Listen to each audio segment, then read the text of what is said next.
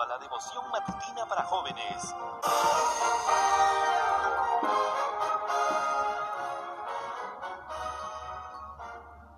Hola chicos, ¿cómo están? Bienvenidos. Hoy estamos 22 de marzo. A todo el que cree. Soy tu amigo Adán Vicente y antes de comenzar tengo el texto para hoy que está en Hechos 13:39. Pero Dios perdona a todo aquel que cree en Jesús. Aquella era la primera noche de conferencias. Cuando la directora de las Sugieres abrió la puerta principal del templo, la vio allí parada, recostada en uno de los muros externos de la iglesia. Se acercó a ella, la abrazó y le dio un beso en la mejilla. La tomó de la mano y la ayudó a entrar. Al finalizar volvió al muro donde la habían encontrado. Estaba allí parada cuando un vehículo se detuvo frente a ella. Se dio cuenta de que era el conferencista, que se ofreció a llevarla a casa. Aceptó y éste la llevó cerca del centro de la ciudad. El segundo día de conferencias ella estaba allí sentada, escuchando el mensaje.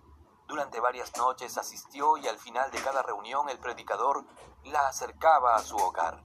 Al final de la primera semana, cuando el pastor hizo un llamado para aceptar a Jesús como Salvador personal, ella se levantó y pasó al frente. Al finalizar aquella reunión, el pastor la esperó para llevarla como cada noche. Cuando estaba acomodada en el asiento trasero, él la felicitó por la decisión, pero ella explotó en llanto. Quiero pedirle perdón por montarme en su carro y por entrar en su iglesia, dijo.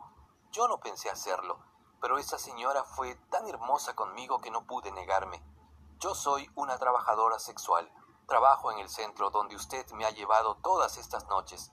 El día que entré al templo había escogido ese sitio para trabajar porque el lugar donde lo hago habitualmente se ha vuelto peligroso y varias de mis compañeras han sido asesinadas.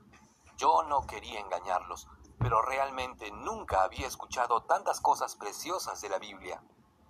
Saber que Jesús hizo todo lo que usted ha dicho me atrapó, por eso regresé cada día. Ahora sabe la verdad.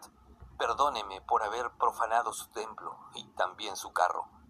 El pastor le explicó que precisamente el templo es para personas como ella, que todo el que cree en Jesús es perdonado.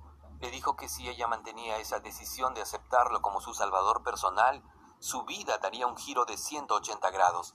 Le habló del bautismo y finalmente la dejó en el lugar de siempre. Hoy, aquella mujer sirve al Señor en una de nuestras iglesias. Dios te dice, hoy tu vida puede cambiar para siempre. Solo entrégate.